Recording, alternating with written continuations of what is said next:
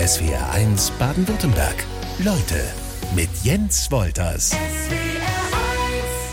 Zu Gast ist Künstlerin Vanessa Mai. Gefühlt finde ich, ist in deinem Leben irgendwie alles mit extrem viel Tempo. Die Karriere sowieso. Du hast eine Interviewsendung im Namen des SWR auf einem Laufband. Da geht's gar nicht ohne Tempo. Äh, brauchst du das oder kann es auch mal ein bisschen entspannter losgehen? Beides. Das kann auch mal, ich, ich liebe Entspannung sehr, aber ich habe immer noch sehr viel Hummeln im Hintern. Dann kannst du dir jetzt aussuchen, wie wir starten. Geschmeidiger Einstieg oder aber kurze Fragen, kurze Antworten? Oh, ich will dich da nicht beeinflussen. Mach, wie du Bock Ich- hast. Mach. Ja, ich hatte Vanessa Mai eben hier in SWR1 Leute als Künstlerin vorgestellt. Die Frau ist Sängerin, Entertainerin, Schauspielerin, kann tanzen, bringt jetzt ein Buch raus, ist also ziemlich vielseitig und deshalb wollte ich von ihr auch wissen, als sie gestern zu Besuch war, was sie eigentlich so zum Beispiel im Hotel beim Einchecken als Beruf in den Fragebogen schreibt. Ähm, es ist in der Tat immer noch Sängerin, aber ähm, ja, das äh, ist tatsächlich schwierig geworden, im positiven Sinne. Aber ich find's schön. Also ich genieße das echt voll. Auch wenn der ein oder andere das immer noch ein bisschen mir zum Vorwurf macht, dass er meint, Mensch, was, was bist du denn eigentlich? Und äh, muss man so viel und reicht dir das nicht, äh, Sängerin zu sein? Aber darum geht's mir ja gar nicht. Also ich bin ja echt super, super dankbar einfach nur, dass ich so äh, oder dass ich so ein Privileg genießen darf, dass ich so viel machen darf. Das ist halt cool. Man ist, ist halt, äh, man lernt immer dazu und es ist eine Bereicherung. So. In deinem Tagebuch als zwölfjähriges Mädchen ähm, ging es auch schon um deinen Berufswunsch. Was stand da so drin? Da stand Sängerin, beziehungsweise manchmal auch berühmt werden. Ich weiß bis heute nicht, warum das mir so wichtig war. Ich glaube aber, dass ich als Kind einfach, das kam halt einher, glaube ich, für mich als Kind. Wenn ich Sängerin werde, werde ich auch berühmt. Irgendwie so, keine Ahnung. Ähm, aber es war Sängerin. Wenn du dieses Ziel, Sängerin zu werden, dann so strikt verfolgt hast, heißt das, du bist extrem konsequent und ehrgeizig? Oder äh, ich könnte auch provokant fragen, haben deine Eltern dich total gepusht zu dem, was du äh, mittlerweile bist? Gar nicht. Also meine Eltern, muss ich wirklich sagen, äh, mein Papa ist ja Musiker. Das heißt, ähm, das war dann klar für mich, weil ich hatte halt eine Kindheit, die glaube ich, nicht so normal war. Also während andere auf dem Kindergeburtstag waren, war ich halt hinter der Bühne oder auch auf der Bühne dann halt äh, irgendwann gegen später. Du hast schon mitgemacht. Ich habe dann schon, aber am Anfang noch nicht. Also als ich noch zu klein war, ähm, lag ich dann echt hinten irgendwie auf zwei Stühlen und habe gepennt. Aber das war so voll mein Ding. Also ich habe es geliebt und wollte. Also mich fasziniert einfach bis heute noch dieses, diese Gerüche, das Scheinwerferlicht, diesen, diese all das, was ich halt als Kind so mitbekommen habe. Das war immer mein, mein, mein absoluter Traum. So ähm, deswegen, ja, hat mich das sehr geprägt. Aber sie waren nie irgendwie du musst und will, sondern für die war das eher so nicht utopisch, dass ich diesen Wunsch habe, Sängerin zu werden. Also Weil's es gibt ja dann doch Eltern, die sagen, ah, Kind, lern was gescheit so. Und das war bei mir halt nicht so, dadurch, dass es halt normal war. Die waren auch nicht so, dass sie gemeint haben, jetzt lernen was Richtiges. Das war dann eher so mein Wunsch. Also ich habe dann für mich entschieden, ich möchte eine Ausbildung machen, auch wenn ich wusste, dass ich niemals darin arbeiten werde. Ähm, ich, weil es mich einfach immer auf die Bühne gezogen hat. Also egal, wo ich gesungen hätte, für mich war es war ja auch Coversängerin, dann der Einstieg. Und das war auch völlig cool für mich. Also für mich war einfach nur wichtig, Hauptsache irgendwie Musik machen. Du bist Mediengestalterin, hast die Genau. Aus Ausbildung angefangen, abgeschlossen. Die habe ich abgeschlossen. Ein paar andere nicht, aber die habe ich abgeschlossen. Aber die hast du so als absolute Absicherung gemacht? ja, einfach nur fürs Gefühl. Also für mich war es einfach nur, das macht man so. Keine Ahnung, das war wirklich einfach nur für mich so machen. Also, wobei ich sagen muss, vielleicht haben da meine Eltern doch ein bisschen Einfluss gehabt, weil sie gesagt haben, ähm, ich wollte nämlich eigentlich das Wirtschaftsgymnasium machen. Ich bin ja Hauptschülerin eigentlich und habe dann die Realschule nachgemacht und wollte eigentlich aufs Wirtschaftsgymnasium. Und dann war so der Tenor eher verdient doch lieber Geld, so was ja jetzt auch nicht verkehrt ist. Klar. Und deswegen kam, kam dann die Ausbildung. Aber sie haben jetzt nie gesagt, so Kind, mach die Ausbildung. Das kam dann eher von mir. Das Tagebuch gibt es heute noch? Es war eigentlich gar kein Tagebuch, witzigerweise, sondern Sondern? es sind einmal Briefe, Ja. äh, die ich geschrieben habe an den lieben Gott. ähm, und es ist nur ein kleines Büchchen mit diesen drei Seiten.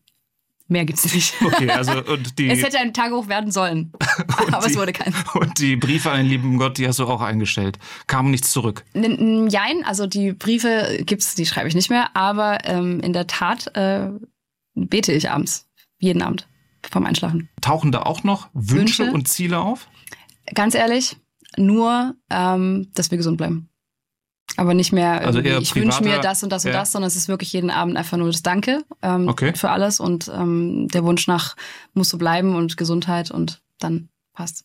Gut, aber da gehen ja dann doch noch Wünsche deutlich in Erfüllung. Also dir geht's ja Äh, durchaus Gott sei Dank, gut. ne? ja, alles, alles gut. Morgen kommt die Dokumentation über den aktuellen SWRs Leute-Gast Vanessa Mai raus. My Time is Now, dann zu finden in der ARD Mediathek und am Abend um 23.55 Uhr auch im Ersten zu sehen. Eine Doku über sich anfertigen zu lassen heißt, die Kamera ist viele Stunden am Tag über etliche Monate immer um einen rum. Das muss man dann schon wollen. So hat's Vanessa Mai hier bei uns im Studio erklärt. Ja, also es war witzigerweise eine Schnapsidee von zwei Jungs von uns, ähm, die auch Freunde waren. Und das auch der Grund ist, warum das Material so nah geworden ist, weil die Jungs eben kein Team waren, extern, das jetzt gesagt hat, wir begleiten euch jetzt für eine Doku, sondern es war irgendwann, hey komm, lass uns doch einfach mal draufhalten und wer weiß, was daraus wird. Im, im schönsten wird's vielleicht irgendwann mal eine Doku. Und wir wussten damals auch nicht, dass diese Jahre äh, 18, 19 dann so die ereignisreichsten meiner bisherigen Karriere werden. Und dass jetzt eine Doku draus geworden ist, ist auch für die Jungs natürlich krass. Es sind, ich sag bewusst, erstmal nur drei Teile, weil äh, hinten raus Äh, hätte man den Eindruck, es könnte auch noch mehr kommen, vielleicht, das weiß ich, das wisst ihr dann vielleicht. Aber wie würdest du diesen Dreiteiler bezeichnen? Was, was ist das? Was, was steckt da ähm, drin? Ähm, was wird da tatsächlich von dir als ähm, Künstlerin gezeigt? Also ich sag mal, wer mich nach der Doku nicht mag oder immer noch nicht mag, wird mich nie mögen, weil so bin ich halt. Also so wie es da gezeigt wird, so bin ich. Und ähm, klar waren das extreme Phasen. Also es waren auch Zeiten, in denen es mir einfach nicht gut ging und das sieht man halt auch und das spürt man vor allem auch. Aber es zeigt den Weg einfach von äh, ja, Ende 2017, Anfang 18 bis jetzt. Ähm, und gerade diese Zeit war halt so turbulent, weil ich da eben ähm, irgendwann den Schluss gefasst habe, Dinge anders zu machen, äh, mich von Leuten getrennt habe, beziehungsweise manchmal auch zwangsläufig etwas passiert ist, was dann für Schwierigkeiten gesorgt hat, wo wir dann alle irgendwann nicht mehr wussten, wie es überhaupt weitergeht. Aber ich habe irgendwann den Schluss gefasst, ich möchte den Weg anders gehen als bisher. Und der wird gezeigt in allen Facetten. Und meine Beziehung kommt drin vor mit Andreas. Es gibt sehr viele echte Szenen, wo wirklich gestritten wird, einfach äh, sehr, sehr Tacheles geredet wird. Es gibt äh, Szenen über den Bühnenunfall, den ich ja hatte, wo wir, äh, wo ich auf der Behandlungsbritsche liege. Mein Klamottenstil wollen wir gar nicht drüber sprechen. Und wie ich aussehe, wollen wir auch nicht drüber sprechen. Da, da geht's wirklich einfach um, um den Inhalt. Also da wurde einfach draufgehalten. Also die Kamera, man hat auch, glaube ich, das Gefühl manchmal, dass gar keine Kamera läuft, sondern dass man selber irgendwie drin ist in der Situation. Also Und die Bilder nachher zu sehen, dachtest du, Gott, das bin ich, das ist, das ist mein Team. Ja, also es war, ich muss wirklich sagen, natürlich kann ich mich erinnern an diese Szenen, aber Andreas und ich haben das Material ja gar nicht mehr gesehen und es ist ja wirklich ein Zeitraum von vier, fünf Jahren. Und das dann irgendwann zu sehen, ich wusste ja, dass ich sehr äh, durcheinander war in der Zeit und dass es mir echt nicht gut ging und dass ähm, ich auch teilweise, um sehr selbstkritisch mal zu sein, echt, Entschuldigung, scheiße drauf war. Auch zu meinem Umfeld. Das wusste ich, aber als ich dann gesehen habe, dachte ich, mein Gott, Andreas, dass du dich nicht hast scheiden lassen. Äh, Hochachtung, wirklich. Das ist ja auch das Schöne, also so ein Buch, ähm, was ich ja geschrieben habe oder auch die Doku, das ist jetzt im Nachgang alles toll. Also man kann eine Reise erzählen mit Happy End. Hätte halt auch anders sein können. So, aber jetzt im Nachgang ist es natürlich schön, sowas zu sehen und es hat ja alles funktioniert, Gott sei Dank. Aber ähm, wichtig war eben zu zeigen, das hätte auch anders ausgehen können. Andreas Färber ist der Mann von SWRs Leutegast Vanessa Mai, die vorab zum Gespräch hier war. Und Andreas Färber ist auch der Manager von Vanessa Mai. In der ab morgen laufenden ARD-Doku My Time is Now wird diese Beziehung intensiv gezeigt und die ist durchaus liebevoll, aber eben nicht nur. Ja, aber Gott sei Dank. Also ich weiß oder mir ist durchaus bewusst, ähm, auch aufgrund des Feedbacks der ersten Leute, auch im Umkreis, äh, Umfeld natürlich, ähm, die dann schon erstaunt waren, wie hart er dann mit mir ins Gericht geht oder wie wir auch sprechen so. Aber ähm, im Endeffekt ist das genau das, was andere Künstler nicht haben, nämlich wirklich einen Menschen an der Seite, der absolut ehrlich zu dir ist und der dir nichts irgendwie äh, die die rosarote Brille irgendwie aufsetzt. Und es ist aber auch immer, würde ich jetzt behaupten, immer trotzdem mit Respekt. Also auch wenn er mal sagt, dann mach deinen Scheiß alleine oder so, ist immer, er ist ja deswegen so emotional, weil ihm ja so viel daran liegt. Ähm, und es ist halt auch menschlich. Also er hätte mich auch äh, fallen lassen können, wofür ich das sehr dankbar bin, dass er es nicht gemacht hat. Aber ich würde jetzt nicht sagen, dass da irgendwas seltsam ist daran oder so. Es ist halt einfach echt. Also es ist halt einfach, so ist es halt. Das, das, das, das finde ich auch gar nicht seltsam. Also ähm, ich glaube, es hat Seltenheitswert, dass diese klaren Dialoge drin bleiben. Also mhm. ich glaube, es gibt genügend äh, Produktionen, die sich Dokumentation ähm, an einem Künstler oder zu einer Künstlerin äh, nennen, aber dann wird sowas rausgeschnitten, äh, dann ist das Ding nachher ziemlich sauber. Das ist bei euch dann nicht so. Nee, aber das war auch der, der, also das oberste Gebot und die, die höchste Priorität, was ich auch oder was wir auch gesagt haben, wenn wir das machen, dann bitte eins zu eins und dann muss man auch dadurch, dass man halt auch selber einfach mal da eine mitkriegt, weil man halt auch nicht immer ähm, nicht immer äh, gut vielleicht wegkommt, aber dann brauchst du keine Doku machen. Aber ja, das stimmt. Ich kenne auch gerade aus Deutschland wenig Dokumentationen eigentlich, die die dann so echt sind. Also das kennt man dann doch eher aus, weiß nicht, Amerika gerade gibt's ja viele, viele Dokus, die halt, aber dann auch so tief gehen, also die auch so faszinieren und die ich auch so toll finde. Also ich frage mich dann immer, warum. Also dann braucht man keine Doku machen, glaube ich, wenn, wenn man den Mut nicht hat, das zu zeigen, wie es ist. Ich saß da mit großen Augen, weil es halt so Dialoge gab, dann mach doch deinen Scheiß alleine. Das ist unprofessionell, wo ich dann dachte, okay, bei euch ist es wahrscheinlich so, dass, dass du diesen, diesen Ton braucht oder ihr das miteinander so habt, äh, weil es so funktioniert. Gibt's euer Verhältnis einmal geschäftlich und einmal privat? Ist das privat ja, ja, komplett nein. anders? Ja und nein. Also natürlich ist es schwer zu trennen. Bei uns gibt's nicht, jetzt ist die Tür zu und jetzt ist privat, sowas gibt's nicht. Das ist 24-7 ähm, bei euch. Es ist also. 24-7, aber das ist ja auch, haben wir uns ja auch so rausgesucht und das brauchen wir auch und so leben wir auch und sind sehr glücklich damit so. Und man muss auch dazu sagen, also so wie, wie in der Doku ist es heute nicht mehr, weil natürlich ich einfach auch dazugelernt habe und auch reifer geworden bin und auch, es war ja eine Extremsituation damals in diesen Jahren. Ähm, aber trotzdem wird heute auch noch so offen diskutiert. Also es ist nicht, äh, wie soll ich sagen, es, funktioniert. Also es ist überhaupt nicht so, dass es uns belastet oder irgendwas. Im Gegenteil. Also wir haben auch nie privat, also außer in der Doku, aber wir hatten sonst nie privat Stress oder sowas. Also es ist immer auf, es hat immer einen Ursprung künstlerischer Herkunft so. Wenn, dann wird bei Vanessa Mai also zu Hause mit Mann und Manager Andreas Färber in erster Linie auf beruflicher Ebene gestritten. Gut zu wissen. Vanessa Mai ist als Sängerin vor allem im Bereich Schlager bekannt. Ihr bisher erfolgreichster Song war allerdings Happy End zusammen mit Rapper Sido. Also so richtig einsortieren lässt sich die Frau als Künstlerin nicht. Deshalb wollte ich von Vanessa Mai in unserer Gesprächsaufzeichnung auch wissen, wer oder was ist eigentlich Schlager? Also im Endeffekt ist Schlager auch einfach eine Musik, die Menschen berühren soll.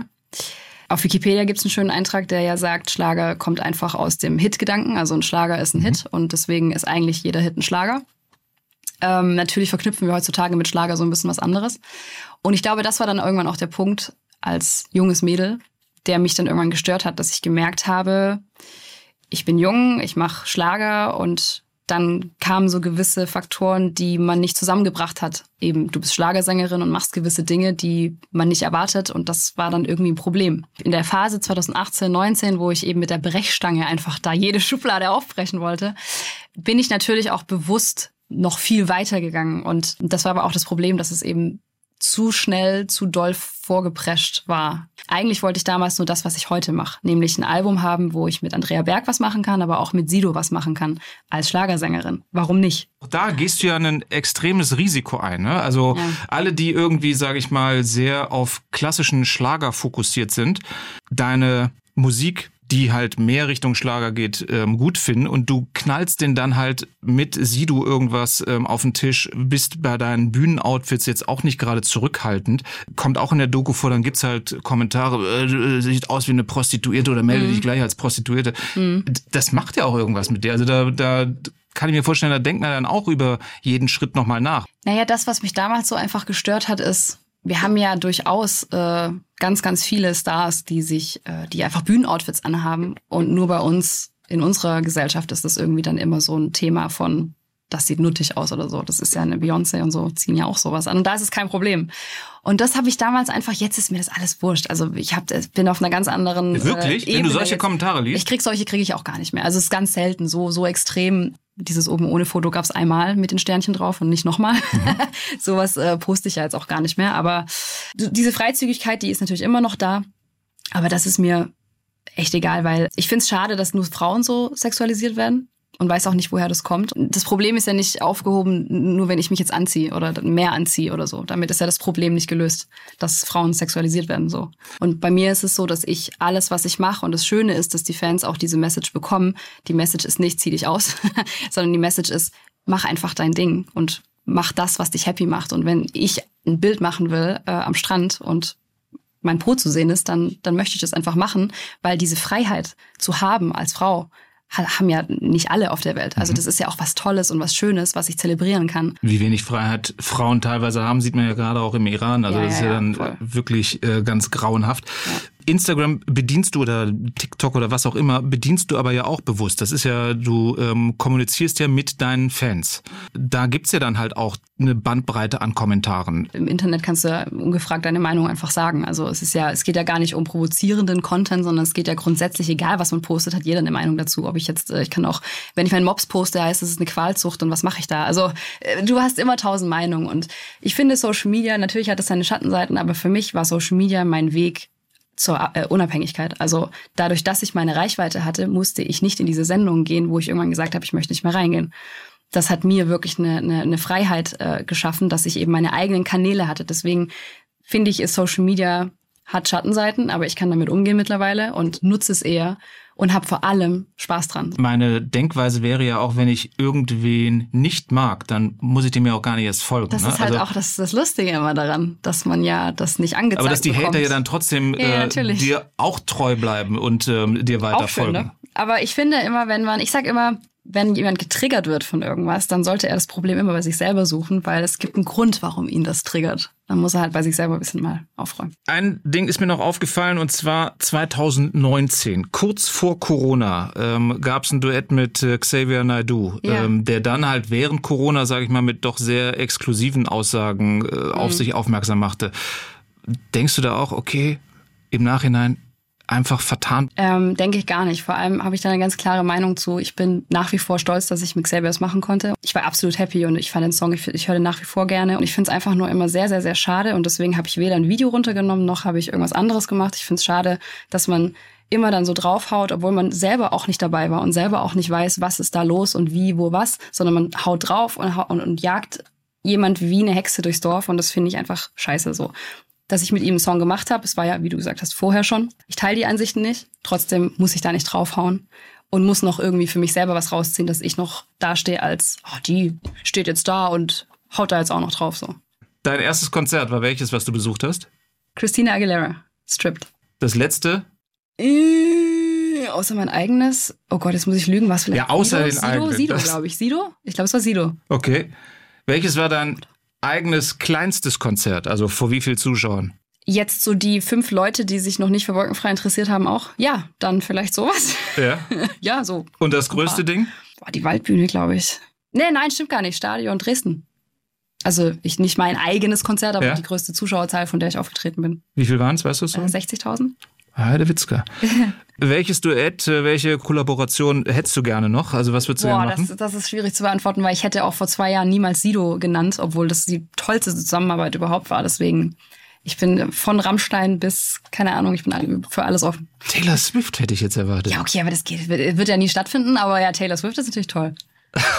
ich bin ja Swifty, weiß man ja mittlerweile genau, auch richtig. schon. Deshalb dachte ich, ich dachte auch schon bei den Konzerten, da würde Taylor Swift auftauchen. Ich war noch nie auf einem Taylor Swift Konzert. Ernsthaft? Noch nie, würde ich auch gerne machen. Ach, verrückt. Ja, die Dame ist nicht so oft bei uns. Das stimmt. Welchen Fehler in deiner Karriere äh, machst du kein zweites Mal? Ähm, nicht auf Andreas hören. ich werde auf Andreas hören immer jetzt. Sehr gut, das hört er vielleicht auch. Äh, Baden-Württemberg oder Nashville, Tennessee? Ja, Baden-Württemberg. Musst du sagen, oder? Nein, ich lieb, wohne da, wo ich geboren, aufgewachsen bin und will da nicht weg. Gut. Fleisch oder Veggie? Beides. Beides. Also Fleisch bewusst. Aber trotzdem Fleisch gehört, gehört ja auch zum Mensch, aber. Fußball oder Fitness? Äh, Fitness. Mit Fußball nichts am Hut. Doch, aber halt sehr, sehr Klischee-Frau typisch. Okay. Den Hund auf dem Rücken, ein Spruch ähm, für die Familie am Fuß. Ich habe mir alles aufgeschrieben. Was ist das denn? Eine, Palm, so, eine Palme am Handgelenk. Ja. Ähm, was ist das nächste Tattoo? Gar keins mehr. Ich wünschte, ich hätte keins. Außer das, außer Andreas, der darf stehen bleiben. Aber sonst wünschte ich, ich hätte kein Tattoo. Kinder, überlegt euch gut, ob euch tätowieren lasst. Es wird die Zeit kommen, an denen ihr irgendeins echt nicht gut findet. Wirklich? Ja, natürlich ist er. Ich bin halt so, also jetzt gerade finde ich was Reines. Ich finde den Körper. Hey, ganz ehrlich, ich wusste damals mit 18 noch nicht, dass, dass die Haut das größte Organ ist und dass es so sowas Tolles und Sensibles ist. Und Kim Kardashian hat auch mal einen ganz tollen Satz gesagt, ich klebe ja auch keinen Sticker auf meinem Bentley. So. Das stimmt. Social Media oder Freunde zum Anfassen? Äh, ähm, Familie zum Anfassen. Ich habe ja nicht so viele Freunde, komisch, ne? Ja. Also mein, meine Freunde sind eigentlich mein ganzes Team so. Aber so richtig Freunde, Freunde habe ich auch nie so gehabt. Brauche ich auch nicht. Ähm, ich bin da eher so mein Partner und meine Familie. Also ist es dann Social Media? Nein, ich glaube, du hast deutlich gemacht, dass es dir um die, um die Familie geht. Okay, Ähm, gut. Welche Rolle Social Media für dich als Künstlerin spielt und für dich als Privatperson? Wärst du bei äh, allen Plattformen auch, ähm, wenn du Vanessa Mai bist, die nicht Sängerin ist, nicht Entertainerin ist? Kann ich nicht sagen, ist ja nicht so, aber ich glaube, TikTok würde ich trotzdem machen, weil ich einfach, ich finde es ganz, es bringt ganz viel Humor ins Leben. Gut, YouTube nutze ich jetzt zum Beispiel nur für Musikvideos. Also vielleicht wäre ich nicht auf YouTube, aber Social Media wäre ich trotzdem am Start. Kurzfragerunde schon beendet. Ging, oder? Ging. Wortspiele mit Namen anderer kommen nicht überall immer gleich gut an.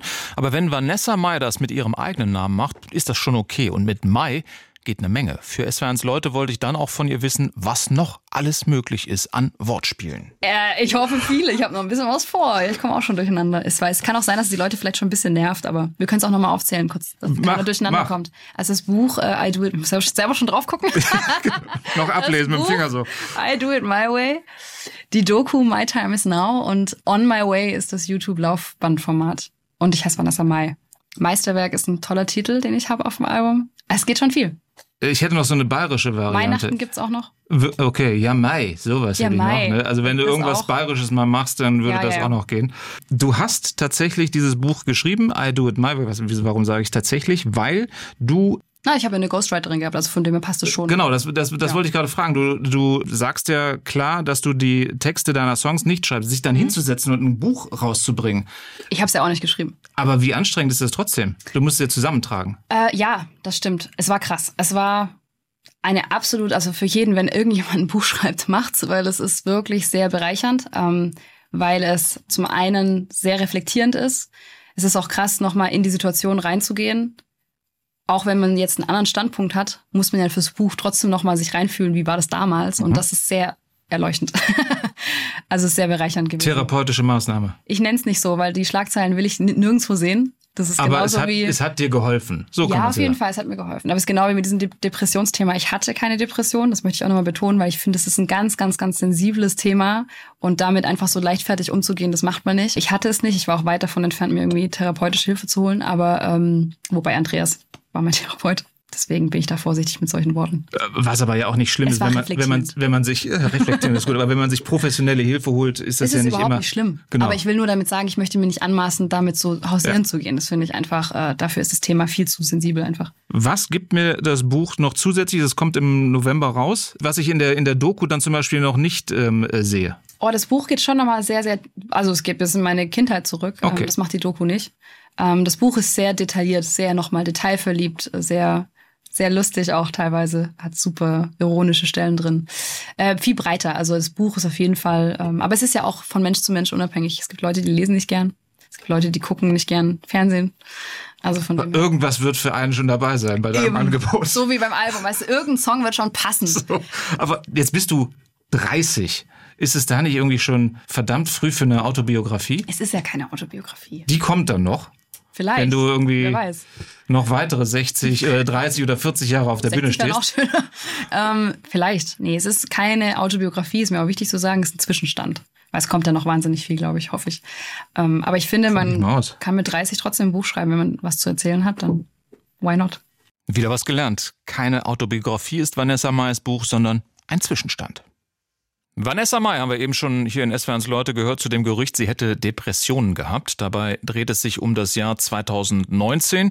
Für sie als Künstlerin sicherlich das schwierigste Jahr. Und da gab es auch Meldungen, Vanessa Mai habe ein Burnout. Dem stimmte sie auch nicht zu und nannte es in unserer Gesprächsaufzeichnung eher Breakdown. Breakdown eher im Sinne von alles runtergefahren. Also Ich habe mir Türen zugemacht, es waren aber auch Türen zu und wir haben uns von vielen Menschen getrennt. Also deswegen Breakdown, weil wir wirklich nur zu zweit da standen. Also ein, einen ziemlich harten Cut habt ihr gezogen. Ja. Also ihr habt alles irgendwie vermutlich mal vorher hinterfragt, bevor ihr die Entscheidung dann getroffen habt? Ja und nein. Es gab zum Beispiel bei, bei der besagten TV-Sendung äh, war das jetzt nicht so, dass ich da habe anklopfen können und sagen können, äh, ich habe mich jetzt wieder gefangen, nehmt ihr mich wieder? Das sind die Silbereisen-Shows. Das äh, sind die Shows, genau. Und ähm, deswegen gab es in gewissermaßen in manchen Bereichen gab es da gar keine Wahl. Aber es war ja ein Zeitpunkt, die, die Karriere, die lief ja. Und dann hast du dein Album verschoben, die Tour abgesagt, dein Team einmal äh, durchgeschüttelt und Teammitglieder ausgetauscht. Das ist ja einmal kompletter Neustart. Naja, es hört sich jetzt so an, als wenn wirklich ähm, ich da alles so, so gemacht hätte und entschieden hätte. Es war jetzt nicht, also es war so, dass etwas angefangen hat in meinem Kopf. Dadurch sind Dinge entstanden, die zu Problemen wurden. Und vieles ist halt einfach passiert oder für manche Dinge konnte ich auch nichts. Und das kam dann zu dem Ganzen. Also es war jetzt nicht so, dass ich dachte irgendwann so, jetzt spinne ich mal voll rum und entscheide mich so und trenne mich von allem, weil davor war alles blöd. Ähm, so war es ja nicht. Ich liebe den Schlager nach wie vor und ich mache den ja auch noch weiterhin. Äh, mein Problem war einfach nur zum einen diese Grenzen, die sich da eben manche Menschen ausgedacht haben. Und es ist natürlich ein System da und es gibt in gewissermaßen eine Politik, die mir auch da zu schaffen gemacht hat. Und deine Lehre oder eine Lehre daraus ist, dass du in diesem System Schlager, wenn ich es mal so übernehme von dir, eben so nicht mehr mitmachen möchtest. Ich würde gar nicht sagen im System Schlager, sondern in der, in der anderen, in der noch kleineren Bubble, die halt um diese Handvoll Menschen, die da die Strippen ziehen. Ich glaube, darum geht's eher. Ja, okay. Ich merke, dass du sozusagen so ein bisschen ähm, drum, drum rumschiffst. Das musst nein, du aber nein, auch. Du, na, es geht um, um Michael Jürgens, Manager und Produzent von Florian Silbereisens Sendungen. Ähm, da hast du gesagt, habe ich keinen Bock mehr drauf, mit dem zusammenzuarbeiten. Weil der dir, ja, weil er dir ganz klares Korsett vorgegeben hat? Äh, ja und nein. Auf jeden Fall gab es da ein Korsett, was irgendwann einfach immer enger wurde, weil ich einfach ein junges Mädel war und weil ich ziemlich schubladenfrei aufgewachsen bin. Aber es wurde auch immer enger geschnürt. Die ARD hat einen schönen Trailer von der Doku rausgebracht, wo, wo sie sagt, wer nicht mitspielt, fliegt raus. Mhm. So, ich glaube, das beschreibt auch vieles ganz gut. Und, und da geht's nicht nur um das, was man anzieht, da geht's um weitaus mehr. Ähm, aber auch da ich möchte deswegen so rumschiffen, weil mir ist es wichtig, sowohl in der Doku als auch beim Buch, mir geht es nicht darum, da irgendjemand ans Bein zu pinkeln. Ich möchte niemanden auf die das, Füße deshalb, treten. Deshalb habe ich überhaupt kein Problem damit, dass ich so, die Namen nenne. Also ja, ja, und das ist auch eher so, soll Jan machen, Böhmermann, der ja. kann das. Und das ist auch nicht meine Aufgabe, irgendwas aufzudecken oder so. Ich wollte, das, das war nie mein, meine Intention mit dem Ganzen. Ich muss aber trotzdem natürlich einen gewissen Teil davon erzählen, um meine Geschichte erzählen zu können und um meinen Fans halt Fragen zu nehmen. Wie viele hatten. von diesen Figuren gibt's denn im, im Showgeschäft? Das ist ja nicht nur. Eine Handvoll. Eine Handvoll. Okay.